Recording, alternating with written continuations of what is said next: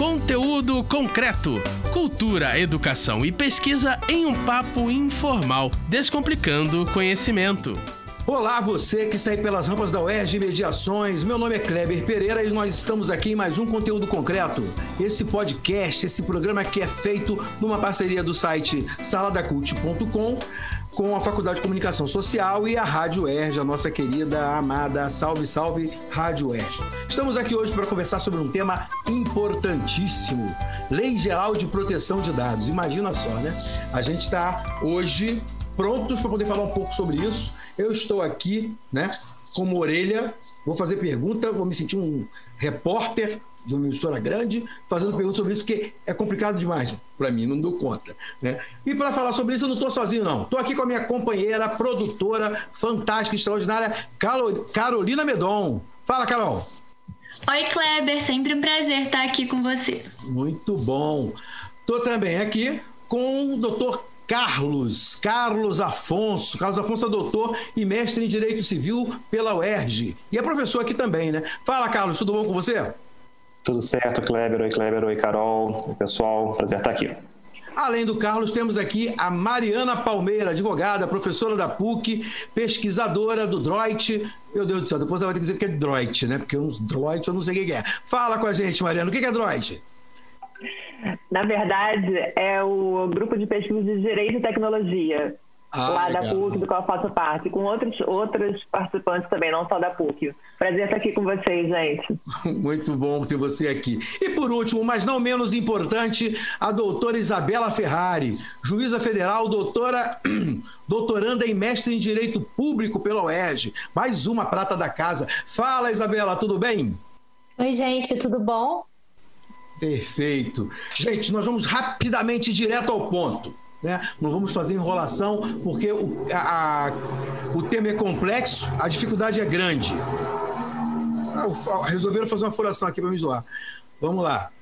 Vamos começar pelo Carlos. Carlos, Lei Geral de Proteção de Dados. Isso vem porque a tecnologia está tomando conta da nossa vida e a gente tem que ter os dados protegidos. Por que, que é? Bom, Kleber, a Lei de Proteção de Dados, a chamada LGPD, ela existe como um segmento natural de uma proteção que já se fazia à privacidade de, de cada um de nós, mas entendendo que, além de proteger a nossa inviolabilidade de domicílio, a nossa vida privada, o nosso sigilo de correspondência, especialmente no que diz respeito às novas tecnologias, você começa a ter uma produção de dados pessoais, ou seja, dados que identificam uma pessoa, nome, endereço, telefone, CPF, além de gostos, preferências, religião, curtidas, tudo hoje em dia vira dado pessoal. E a lei procura proteger esses dados, dando ao titular, ou seja, a cada um de nós que acaba produzindo esses dados, direitos com relação a quem tem acesso a esses dados, o que pode ser feito com eles, com quem que esses dados são compartilhados, e isso tudo é importante para proteger a personalidade, para proteger cada um de nós nesse mundo tão conectado. Isabela, como é que essa, essa visão né, da, da, de uma lei como essa e de tudo que, que, que o Carlos colocou agora, né? Tudo isso, para tudo isso precisa ter um contrato da visão do consumidor, de quem está fazendo, tem que se fazer alguma coisa para poder se aderir à Lei Geral de Proteção de Dados, porque ela é posterior né, a tudo que a gente já tinha. Como é que é isso na legalidade? Tem alguma algum pulo do gato? Kleber, na verdade, a gente tem que entender o seguinte: mesmo antes do advento da LGPD, a gente já tinha algumas normas que versavam sobre a questão da proteção desses dados. A gente podia aplicar alguns dispositivos funcionais, algumas questões referentes ao Código de Defesa do Consumidor, questões relacionadas à lei de informática, chamada lei do bem, enfim. É, só que a LGPD ela traz mais concretude né, para a nossa vida e ela é imediatamente aplicável a qualquer situação existente. É, então, para quem é protegido, a LGPD já traz as salvaguardas necessárias. Só que ela também traz diversos deveres para esses agentes que tratam dados pessoais. E é muito importante perceber que nesse mundo hiperconectado em que a gente vive, né, o Carlos já já deu uma contextualizada nessa situação, diversos agentes tratam dados, né? Desde as grandes empresas, passando pela lojinha da esquina que pede o seu CPF quando você vai fazer uma compra, passando pelas farmácias, passando pelo setor público, então o Poder Judiciário também desempenha esse tipo de atividades, nossos órgãos públicos. Então, é, a, o que a LGPD traz é um dever para todos esses que tratam dados, seja do setor público, seja do setor privado, muitas vezes profissionais liberais, médicos, dentistas, etc., de se adequarem a ela. E é por isso que a gente fala é, que a LGPD vai demandar muitos profissionais nesse ramo, porque muita gente vai precisar se adequar aos seus parâmetros. Então, a gente deve ver é, em breve muita mudança, que na verdade já devia ter acontecido porque essa lei já entrou em vigor, ainda que um pouquinho de surpresa. Mariana, essa questão da tecnologia, né? A gente agora está tendo que liberar cookie, dar, dar ok quando entra numa página, e se você não der ok, você não pode nem usar. O que, que isso tem a ver com a lei geral? Então, é, tem a ver com esse, primeiro com esse movimento que a Isabela se referiu há pouco, né, dos agentes de tratamento, das empresas, dos sites estarem entendendo o que precisa ser feito para continuar operando. Né? Então, isso significa continuar fazendo cadastro, pegando formulário, trabalhando com e-mail marketing. Então, o que a gente está vendo hoje é esse movimento de adequação das empresas né, e profissionais liberais olhando para os seus negócios e tentando entender como que se dá essa chegada dos dados pessoais, né? Se eu vou numa loja e pedem meu CPF, pedem que eu faça um cadastro com meu nome, com meu aniversário, com o nome do cachorro, do filho. É, tudo isso traz hoje para quem está pedindo uma obrigação em relação à forma como isso vai ser tratado, esse dever de cuidado, né, esse aviso. E exatamente essa ideia do, de dar o ok no cookie né, que muitas vezes a gente sabe que não é nem necessário, não é nem a forma mais correta de tratar isso, porque o cookie é considerado né, também um dado pessoal, não todos, mas muitas modalidades de cookie. Então, se convencionou meio que importado de uma diretiva né, do Reino Unido que você então pede lá o ok para coletar o seu cookie, né, dar ali a permissão para fazer o rastreio naquele site do que você está fazendo ali. Mas essa é só uma das formas que a gente está vendo aí das empresas tentarem se entender e passar a se adequar à LGPD. Agora eu queria que vocês falassem um papinho entre vocês aí e falassem com os nossos ouvintes sobre essa questão da do, do caos, né, que apareceu aí com relação à, LGPD quando ela começou a ser colocada para as pessoas ficaram apavoradas, né? Meus dados já estavam roubando meus dados, eu nem sabia, né? E a gente que está sempre na internet, a gente vê que a gente vai lá e conta um telefone. Tu quer comprar um telefone, tu vai lá procurar o telefone, daqui a três dias tu fica recebendo mensagens de gente te oferecendo telefone adoidado. Isso é porque os nossos dados estão vulneráveis demais e ficam passando de lá para cá? Havia uma certa irresponsabilidade no lidar com o dado dos outros? Nossos dados eram vendidos sem uma LGP? Digam para mim, vamos, vamos, vamos conversar. Coloque um pouquinho para o nosso público aí. Bom, Cleber, acho que os dados eram vendidos e continuam sendo vendidos. E é para isso que a, a LGPD existe, para procurar ordenar um pouco esse, esse cenário de verdadeiro faroeste com relação a dados pessoais no Brasil. É, é bom a gente é, levar em consideração que hoje em dia praticamente todas as empresas tratam dados pessoais, nem que sejam de seus funcionários. Né? Mal ou bem a empresa tem ali, enfim, o nome, salário, endereço, dados de contato. Então, é importante entender como essa, essa forma de enxergar o mundo através das perguntas sobre quem tem acesso aos dados, o que, que é feito com eles. Isso vale para setor público, setor privado, para os mais diferentes agentes. E o que existia no Brasil era uma situação de muita dúvida sobre o que poderia ser feito, e agora a lei vem procurar colocar um pouco de ordem na casa. Agora, é claro que esse movimento vai demorar um tempinho, né? A gente não vai estalar os dedos e achar que magicamente todo mundo vai se adequar, ainda mais com diferenças entre grandes empresas, pequenas e médias empresas, setor público, setor privado. Então é importante entender aqui os diferentes atores e como eles caminham nesse processo de adequação. E é interessante perceber né, que o direito normalmente ele já chega atrasado, então ele vem responder a uma necessidade que a gente já tinha. E por mais que a LGPD possa nos ajudar com aqueles agentes que seguem as regras, então, uma empresa que trata os seus dados, um profissional liberal que te atende, a gente tem aí um espaço de risco que é enorme dos agentes que estão fora da lei, né? E, e que dificilmente vão ser alcançados por essa lei. Então, a gente viu recentemente um vazamento de cerca de 223 é, de dados de dados de 223 milhões de pessoas no Brasil. Talvez tenha sido o maior vazamento de dados da nossa história. É, vazaram dados de mais pessoas do que a gente tem de CPFs ativos. Então, inclusive dados de pessoas já falecidas vazaram.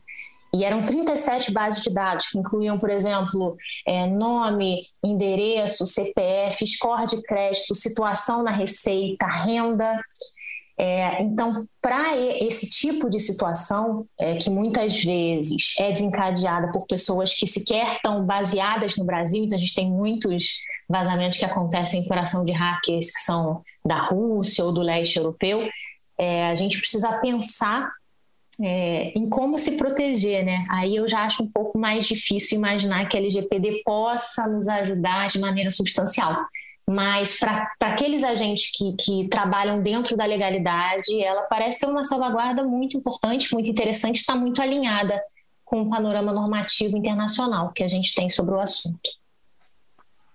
E Isabela, Cátia, eu não sei se vocês ouviram né, essas falas, mas é, depois desse grande vazamento, eu ouvi muita gente falando assim: ah, mas agora para que ele já PD? Já vazou tudo, já está tudo aí mesmo. Para que, que eu preciso me preocupar em mudar minhas senhas? Até minhas filhas que são adolescentes falaram isso. Né? Então, é, ao mesmo tempo né, que a gente vai sendo né, muito impactado, principalmente para quem não trabalha com isso, para quem não está nesse universo, vai né, tomando consciência né, da importância desse tema, por outro lado, também eu, eu ouvi muito essa, né, essa despreocupação de falar, agora já está tudo lá mesmo, deixa para lá. Então, é, eu vejo muito também uma questão de mudança de cultura, né? não só né, nas empresas, mas na sociedade, né, nas escolas, a gente começar realmente a tomar consciência da importância que representa um dado pessoal nosso ter vazado. É, isso que, que vocês estão colocando, né, Isabela e Mariana, que colocaram muito bem, traz a questão da segurança da segurança de fato, né? Segurança cibernética, que é uma questão que há muito a gente vem se debruçando, tentando consertar, tentando resolver. Não é uma coisa simples, né?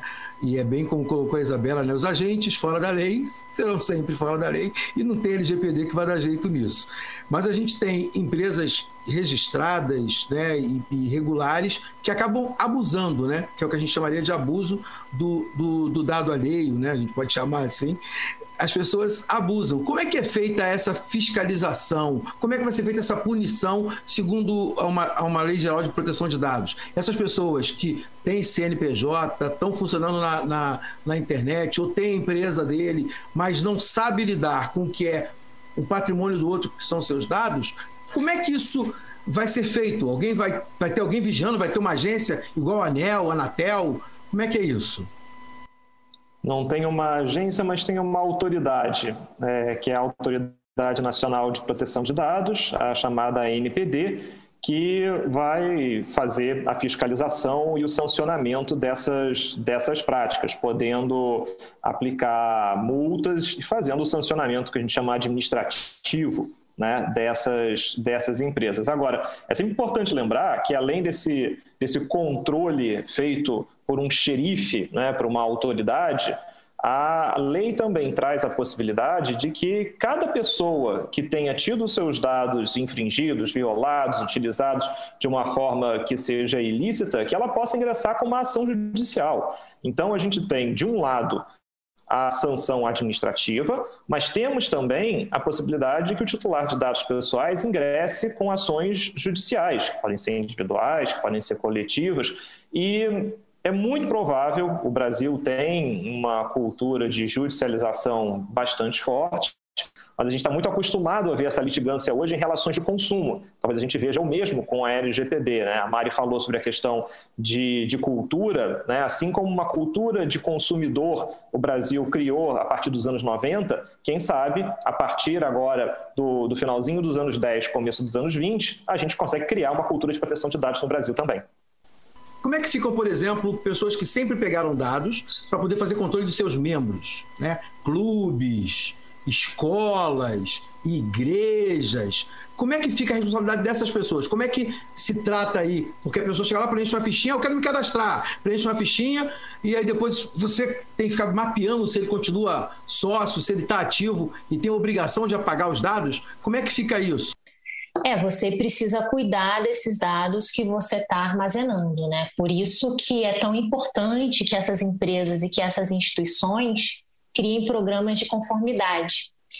E é interessante perceber como criar um programa de conformidade para uma empresa ou para uma instituição exige que você olhe bem atentamente todo o ciclo de atividade daquela empresa ou daquela instituição para entender exatamente que dados são esses que você está armazenando, como eles estão armazenados, se eles estão seguros da forma como eles estiverem armazenados, pensar é, em respostas possíveis a incidentes. Os incidentes são aquelas situações em que, por exemplo, esses dados são vazados, mas também são aquelas situações em que o indivíduo deveria ter acesso ao dado e não teve. Então, se você faz um exame de sangue, já devia ter saído seu resultado, você tenta acessar, não consegue, isso também é um incidente. Então, você precisa estruturar uma resposta a esses incidentes. Então, não dá só porque você já tinha é, coletado esses dados, não dá para ficar tranquilo. Ou você se desfaz deles, ou você cuida disso muito direitinho, porque você pode ter um problema enorme se essa, essa curadoria dos dados não for adequada, por exemplo. E é interessante perceber, Kleber, como essas questões associadas à LGPD elas ganham ainda mais relevância nesse momento que a gente está vivendo. E por isso foi tão importante que a LGPD, com tantas idas e vindas, mas entrasse em vigor logo, porque é, realmente a gente está num momento de mais exposição e de mais risco mesmo por, por essa nova dinâmica da pandemia. Uma questão né, é, em relação a essa guarda de dados, né, e aí eu vejo muito isso em empresas, e principalmente empresas que trabalham assim, muito forte comercialmente, fazendo né, um marketing bastante intenso pela internet. Né? Volto na ideia da mudança de cultura. Né? Muitas vezes as empresas olham e falam, ah, mas eu tenho todos esses cadastros, todos esses bancos de dados, com todo um histórico de consumo, eu vou ter que jogar tudo isso fora. Então, é um momento também meio de autoconhecimento da empresa, né? De você olhar para dentro e falar, será que eu preciso disso tudo? Né? É um momento de começar a talvez mudar essa mentalidade né? dessa necessidade de ter muitas informações, de ter muitos dados, e será que isso realmente é importante para o meu negócio? Está diante de uma mudança de paradigma, né? Uma mudança, pelo jeito, radical de paradigma. As pessoas pensavam que colhendo informação, elas tinham um tesouro e que podiam usar desse tesouro de qualquer maneira. Então hoje tem uma lei que diz que esse tesouro tem dono, é isso, Carlos? Que não dá para usar de qualquer maneira. É até paradoxal, Kleber, porque ao mesmo tempo que é tesouro porque tem um valor, era tratado como se fosse qualquer coisa. E aí você poderia fazer o que quisesse com esse dado pessoal. Então, acho que a mudança é justamente essa: entender que tem valor, que ele é titularizado por uma outra pessoa, não é porque essa pessoa é seu cliente que você é necessariamente proprietário dos dados dessa pessoa. O mesmo vale para aluno, o mesmo vale para administrador e administrado. Ou seja, a mudança aqui é entender que sobre dados pessoais, e aí a discussão é o que são os dados pessoais, até onde a lei alcança, elas têm uma proteção específica, isso envolve deveres de cuidado com relação a esses dados, um regime de responsabilidade caso alguma coisa dê errado e que isso, acaba pegando todos os diversos setores, inclusive o setor educacional, como a gente estava aqui discutindo. Em resumo, com grandes poderes vem grandes responsabilidades.